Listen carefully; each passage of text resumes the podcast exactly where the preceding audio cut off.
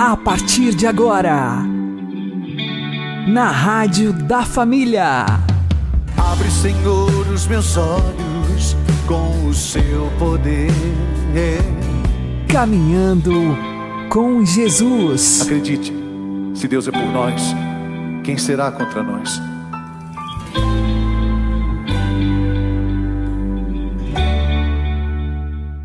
Olá, meu querido irmão, minha querida irmã, ouvintes da Rádio Regional Esperança. Eu sou João Cláudio e este é o programa Caminhando com Jesus.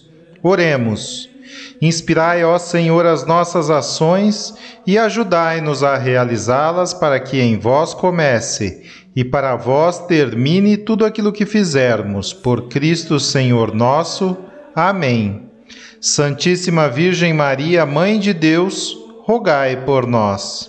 Castíssimo São José, patrono da Igreja, rogai por nós. Desde o primeiro instante que o Verbo divino se viu feito homem e criança no seio de Maria, ofereceu-se sem reserva aos sofrimentos e à morte, para resgatar o mundo. Foi oferecido porque ele mesmo quis sabia que todos os sacrifícios de bodes e touros oferecidos a Deus no passado não podiam satisfazer pelos pecados dos homens, que só uma pessoa divina podia pagar o preço de sua redenção. Eis porque escreve São Paulo: desde sua entrada no mundo, ele diz: Não quisestes hóstia nem oblação, mas me formastes um corpo então eu disse: Eis que venho. Meu Pai, todas as vítimas que vos foram oferecidas até agora não foram suficientes e não podiam sê-lo para desarmar vossa justiça. Destes-me este corpo passível a fim de que pela efusão do meu sangue eu vos aplaque e salve os homens. Eis-me pronto, eis que venho aceito tudo e me submeto em tudo à vossa santa vontade. É certo que a parte inferior sentia repugnância, recusava-se naturalmente a viver e morrer no meio de tantos sofrimentos e opróbrios. Mas a vitória coube à parte racional, que estava inteiramente submissa à vontade de Deus. E Jesus aceitou tudo, começando desde então a sofrer todas as angústias e dores que devia suportar no decorrer de sua vida. Eis o que fez por nós nosso Divino Redentor desde o primeiro momento de sua entrada no mundo. Mas nós, grande Deus, como nos temos portado para com Jesus, depois que, chegados ao uso da razão, começamos a conhecer pelas luzes da fé os santos mistérios da redenção? Quais foram os nossos pensamentos, as nossas ocupações? Que bens temos nós amado? Os prazeres, os divertimentos, o orgulho, a vingança, a sensualidade, eis os bens que prenderam os afetos do nosso coração. Mas, se temos fé, havemos enfim de mudar de conduta e amar outra coisa. Amemos a Deus, que tanto sofreu por nós Ponhamos ante os nossos olhos as penas que o coração de Jesus suportou por nós desde a infância, e não poderemos amar outra coisa fora desse coração que nos amou tanto.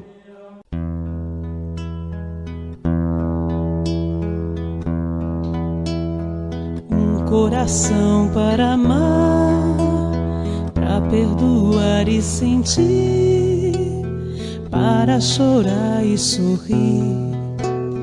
Ao me criar, tu me destes um coração para sonhar, inquieto e sempre a bater, ansioso por entender as coisas que tu dissestes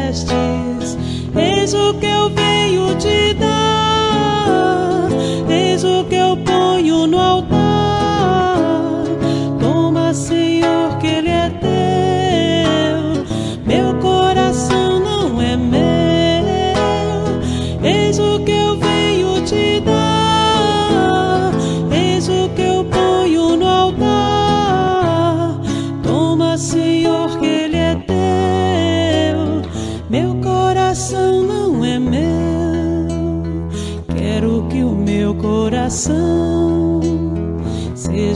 cheio de paz que não se sinta capaz de sentir ódio ou rancor. Quero que a minha oração possa me amadurecer, leve-me a compreender as consequências do amor Eis o que eu venho te dar,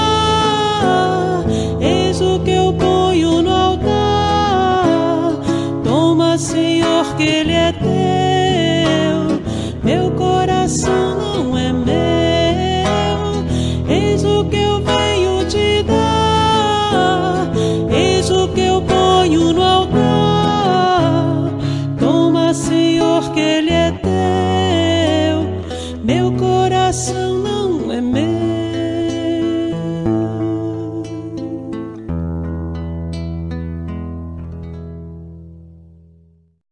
Caminhando com Jesus e o Evangelho do Dia. O Senhor esteja conosco, Ele está no meio de nós. Anúncio do Evangelho de Jesus Cristo segundo Lucas. Glória a vós, Senhor. Naquele tempo, João convocou dois de seus discípulos e mandou-os perguntar ao Senhor És tu aquele que há de vir, ou devemos esperar outro? Eles foram ter com Jesus e disseram: João Batista nos mandou a ti para perguntar: És tu aquele que há de vir, ou devemos esperar outro? Nessa mesma hora, Jesus curou de doenças, enfermidades e espíritos malignos a muitas pessoas e fez muitos cegos recuperarem a vista. Então Jesus lhes respondeu: Ide contar a João o que vistes e ouvistes. Os cegos recuperam a vista, os paralíticos andam, os leprosos são purificados, os surdos ouvem, os mortos ressuscitam, e a boa nova é anunciada aos pobres. É feliz aquele que não se escandaliza por causa de mim. Palavra da salvação. Glória a Senhor.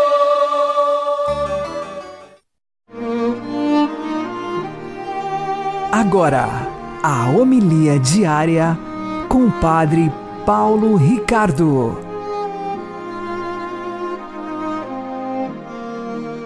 Meus queridos irmãos e irmãs, estamos no tempo do Advento e o Evangelho de hoje coloca bem de frente aquele que é o tema principal do Advento, a vinda de nosso Senhor Jesus Cristo.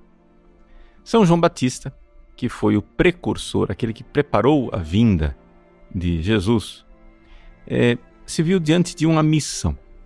Ele precisava uma vez que ele apontou Jesus, que ele disse que Jesus era o Cordeiro de Deus que tira o pecado do mundo, ele precisava agora que os seus discípulos seguissem Jesus. Mas ainda havia discípulos que insistiam em ser discípulos de João e não de Jesus. João Batista colocou com toda a clareza: convém que Cristo cresça e que eu diminua. Convém que ele cresça. Eu devo diminuir a humildade de João Batista de querer desaparecer para que o Cristo aparecesse é extraordinário. O Evangelho de hoje mostra um destes esforços de São João Batista de transmitir os seus discípulos para Cristo, de enviá-los para Jesus. O evangelho inicia assim: Naquele tempo, João convocou dois de seus discípulos e mandou-os perguntar ao Senhor: És tu aquele que há de vir ou devemos esperar outro? É evidente que São João Batista sabia perfeitamente quem era Jesus. Ele sabia perfeitamente que Jesus era o Cristo, o Filho de Deus, porque afinal ele batizou Jesus e na hora que ele batizou, o céu se abriu e se ouviu uma voz do céu: Eis o meu filho muito amado, no qual coloquei todo o meu bem-querer. João Batista, exatamente porque sabia disso, começou a enviar os seus discípulos. Quando Jesus passou, ele apontou para João e André: Eis o Cordeiro de Deus. E eles o seguiram e foram atrás de Jesus. Mestre, onde moras? Naquele dia ficaram com Jesus, mas muitos discípulos de João resistiam. Por quê? Porque estavam esperando um Messias diferente.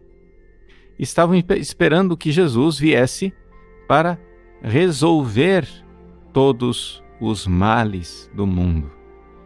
Não é? E até hoje, vamos ser bem sinceros, esse é o escândalo do cristianismo para os judeus. Os judeus dizem assim: se Jesus é o Messias, como é possível que o Messias tenha vindo e ainda haja mal no mundo? Ainda existem guerras, ainda existem existe a morte, a dor, a desgraça, a injustiça. Se ele veio, como é possível que haja todos esses males? João Batista então sabia perfeitamente qual era o escândalo dos seus discípulos e por que, é que eles não queriam seguir Jesus. Então ele os envia até Jesus. Então, nessa mesma hora, diz o evangelho que nós lemos hoje, Jesus curou de doenças, enfermidades e espíritos malignos a muitas pessoas e fez muitos cegos recuperarem a vista. E então Jesus lhe respondeu: Ide contar a João o que vistes e ouvistes. Os cegos recuperam a vista, os paralíticos andam, os leprosos são purificados, os surdos ouvem, os mortos ressuscitam e a boa nova é anunciada aos pobres.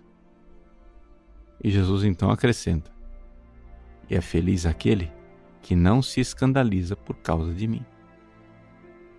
Jesus sabia perfeitamente que, apesar de ele fazer né, milagres, conforme estava previsto nas Escrituras, nas profecias. Mesmo assim, ele sabia que muitos se escandalizariam dele, por quê? Porque Jesus não veio como um grande rei triunfante que libertou os judeus do jugo romano. Jesus não veio como um general libertador para pôr fim a todos os males e fazer justiça. Jesus veio de uma forma inesperada. Sim, nós poderíamos dizer isso. Jesus não é o Messias esperado. Jesus é o Messias inesperado. O Jesus é o Messias de um jeito que ninguém esperava. O Antigo Testamento inteiro fala da vinda do ungido do Senhor e fala do tempo de graça que iria surgir depois dele. Mas o que ninguém sabia é que no Antigo Testamento é que haveria duas vindas do Messias. É aqui que está a coisa, né? que a gente precisa compreender. Quando no Antigo Testamento se fala que vai vir o Salvador, essa vinda do Salvador, no desígnio de Deus, desde sempre, era uma vinda dupla e não única. Uma vinda, primeiro, na humildade em que ele viria, viria como servo sofredor. Viria para carregar as nossas dores. Viria para morrer por nós, para que por suas chagas nós fôssemos curados. E depois, ele viria uma segunda vez. Ele virá uma segunda vez para julgar os vivos e os mortos, glorioso, e o seu reino não terá fim. Então, quando os profetas do Antigo Testamento previam a vinda do Messias, as pessoas não compreendiam que havia essa dupla vinda de Cristo. E por isso se escandalizavam. Então, até hoje, os judeus se escandalizam de Jesus. Por quê? Porque eles esperam que a vinda do Messias ponha um fim à história, ponha um fim aos males, à injustiça. E, de fato, porá. A segunda vinda de Cristo será o fim de tudo.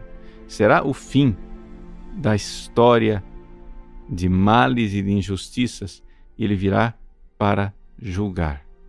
Mas a boa nova é essa. Veja, Jesus diz: a boa nova é anunciada aos pobres.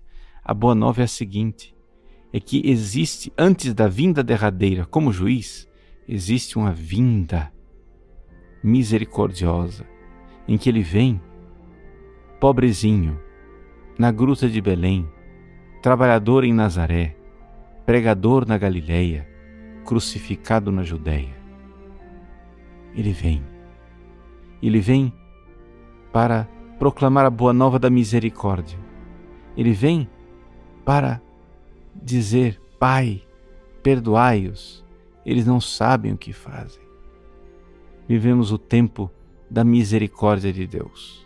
Ele vem na sua misericórdia para perdoar os pecadores arrependidos, aqueles que deixam de lado suas misérias. As curas que Jesus fez em seus dias aqui na terra são sinais das curas prodigiosas que ele ainda quer fazer hoje em nossas almas. Sim, porque, assim como no tempo de Cristo, havia cegos que recuperavam a vista, hoje nós temos uma cegueira espiritual e Ele quer nos curar. Havia paralíticos que não andavam, hoje nós temos tanta gente incapaz de caminhar no progresso espiritual. Uma verdadeira paralisia. Como havia leprosos que eram purificados também hoje, nós precisamos ser purificados da lepra do nosso pecado. Como havia os surdos que não ouviam a palavra de que não ouviam, hoje nós temos a surdez de que não ouve a palavra de Deus. Como havia mortos que ressuscitavam, Hoje nós temos os mortos espiritualmente que voltam à vida pelos sacramentos de nosso Senhor. Eis aí, Jesus realizou bem todas as coisas, tudo aquilo que foi previsto nas profecias. Mas ele veio, veio na humildade, veio para nos perdoar. Por isso ninguém se escandalize. Ninguém se escandalize que ele não veio ainda para fazer justiça. Isso ele virá, mas virá no fim dos tempos. Então, com grande confiança, com grande amor, nós dilatamos o nosso coração para o Cristo que vem. No Natal, nós iremos celebrar a vinda dele como uma pequena criança inerme, uma criança frágil, desamparada e que, no entanto, é o Pantocrator, o Senhor do céu e da terra, que veio para nos salvar e nos dar a vida do céu. Deus abençoe você. Em nome do Pai, do Filho e do Espírito Santo. Amém.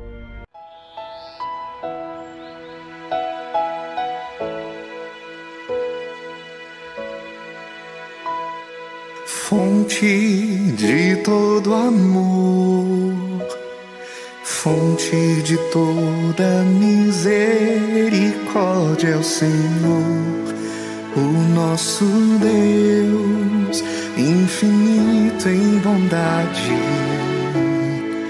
em compaixão. Deus que se deixa amar Deus que se deixa encontrar nos pequeninos, podemos te ver no abandonado, ali está. Somos chamados a ser rosto visível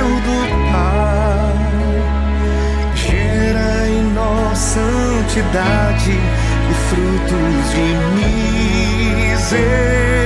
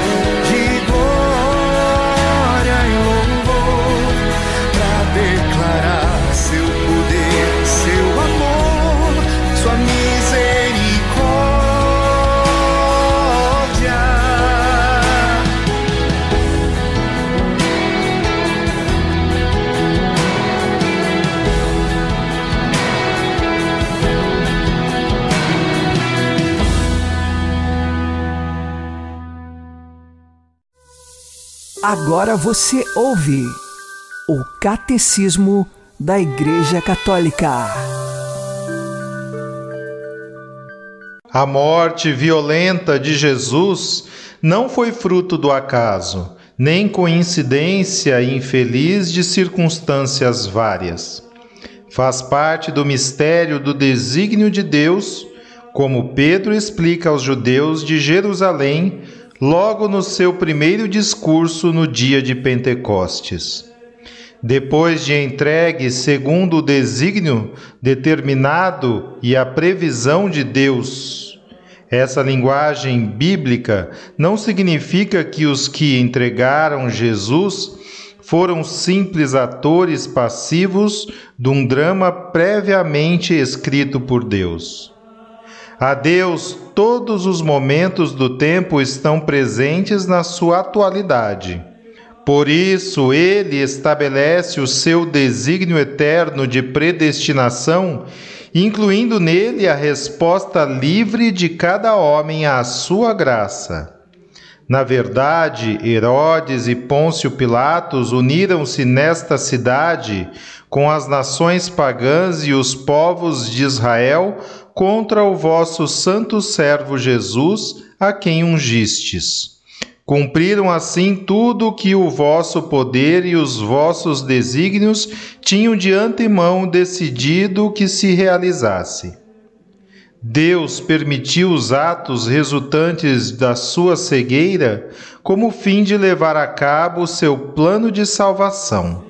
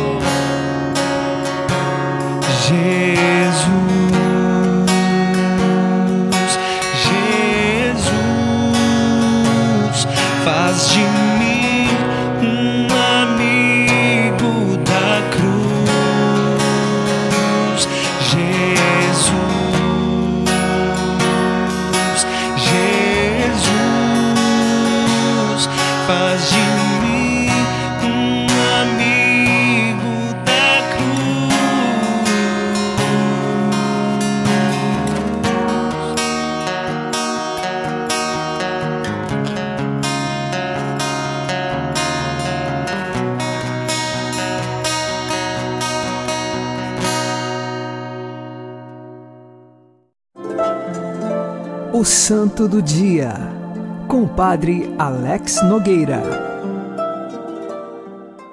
Neste dia 15 de dezembro, nós fazemos memória de Santa Maria Crucifixa da Rosa. Ela nasceu no ano de 1813. O seu nome de batismo é Francisca Paula Maria. Seu nascimento se deu numa cidade italiana que em português nós lemos Brescia. Ela tinha o seu pai, que era dono de fábricas, e sua mãe, que a educaram até os 11 anos de idade. Com esta idade, ela perdeu a sua mãe, e então o pai concedeu que a sua educação continuasse num colégio das Irmãs da Visitação. E ela permaneceu nesse colégio dos 11 anos até os 17 anos. Terminados seus estudos e sua educação no colégio, voltou para a casa de seu pai. E a partir de então, o seu coração já era voltado para a caridade. Ela era muito preocupada com as situações mais calamitosas de órfãos, doentes, e assim ela começou a fazer algumas obras de caridade. O seu pai lhe apresentou um homem como noivo, mas ela logo foi conversar com o padre, dizendo que tinha a intenção de ser solteira e se dedicar à caridade para sempre. Então o padre daquela paróquia foi conversar com o pai de Paula Francisca. O pai compreendeu o voto que Paula Francisca tinha feito e, nesse sentido, apoiou a sua filha nas obras de caridade. Ela ajudava na paróquia, dando instrução para as muitas mulheres que lá apareciam e também ajudando os pobres que estavam por ali. Aconteceu que a cólera, no ano de 1836, surgiu àquela região e ela foi ajudar nos hospitais. Ela ajudava como enfermeira, embora não a fosse formada de fato, mas ela aprendeu e estava ali disponível para ajudar os enfermos que estavam com a peste da cólera. O seu pai ficou preocupado, mas não impediu. Deixou que o seu coração seguisse o impulso da caridade. Passado o período da cólera, muitas crianças ficaram órfãs, principalmente as meninas, e então Paula Francisca, junto com outras mulheres, decidiram dar apoio às órfãs. Seus pais tinham morrido devido à peste da cólera. E assim, em 1840, foi fundada uma associação de mulheres piedosas com o objetivo de fazer caridade, seja em hospitais, seja também com órfãos. Elas iniciaram o trabalho em quatro mulheres. Três meses depois, já estavam em 32 mulheres. Elas eram conhecidas como as Servas da Caridade. De 1840 a 1850, foi confiado a este grupo de mulheres um hospital militar e elas ajudavam os enfermos e também no cuidado de tantas pessoas que estavam até mesmo desamparadas. Neste período aconteceu um fato em que soldados quiseram ingressar onde moravam as irmãs e ali desrespeitá-las. Paula Francisca tomou na mão um crucifixo e ordenou que aqueles soldados se afastassem. E de fato, eles temeram a Deus e se afastaram. Em 1850 foi o reconhecimento oficial da congregação, que se chamaria então Servas da Caridade. E a Paula Francisca agora terá um nome religioso. Se chamará Maria Crucifixa da Rosa. Esta é uma mulher que foi sempre impulsionada pela caridade. O seu coração era inteiro para doar pelo próximo, tanto que renunciou ao matrimônio, renunciou também à casa de seu pai e todos os bens que poderia ter herdado dele para poder fazer caridade, amar o próximo e a Deus acima de todas as coisas. Peçamos hoje a intercessão de Santa Maria Crucifixa da Rosa, para que lá no céu interceda por nós e aqui nós aprendamos a viver a verdadeira caridade cristã, aquela que só pode ser vivida num contexto de fé. Santa Maria Crucifixa da Rosa, rogai por nós. Abençoe-vos Deus Todo-Poderoso, Pai e Filho e Espírito Santo. Amém. Fique na paz e na alegria que vem de Jesus.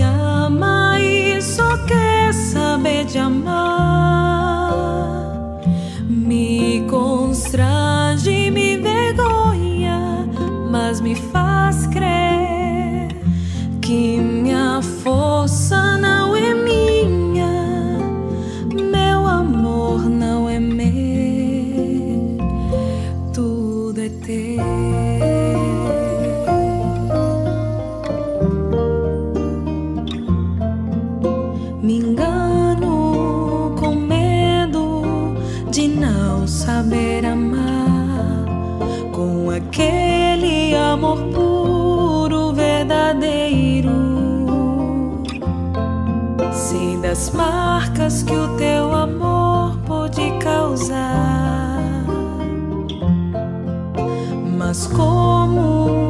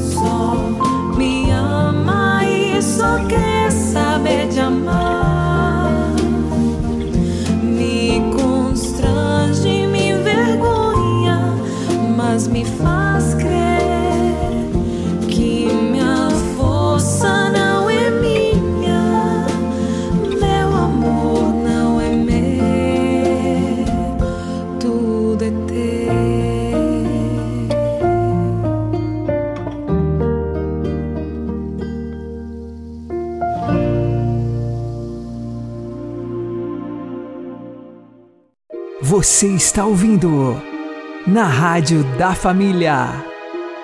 Caminhando com Jesus.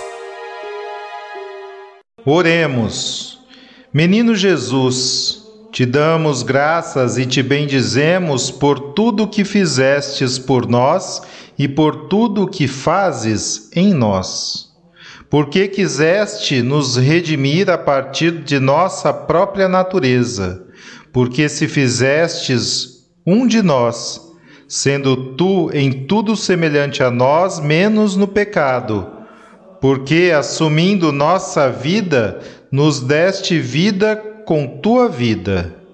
Bendito e louvado sejas, porque és o Emanuel, Deus conosco, que nos conhece por dentro e nos enche de amor. Bendito e louvado sejas por teu nascimento e por tua vida e redenção. Bendito e louvado sejas hoje e sempre. Amém. Uma boa noite a todos, que Deus abençoe vocês e continuemos caminhando com Jesus.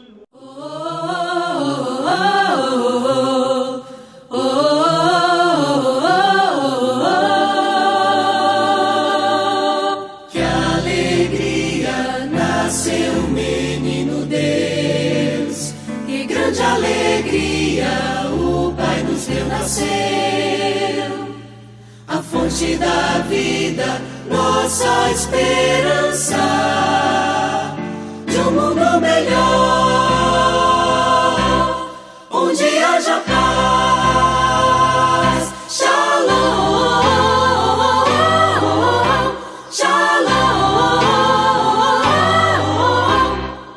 Que alegria nasceu menino Deus, que grande alegria Pai nos deu nasceu. A fonte da vida, nossa esperança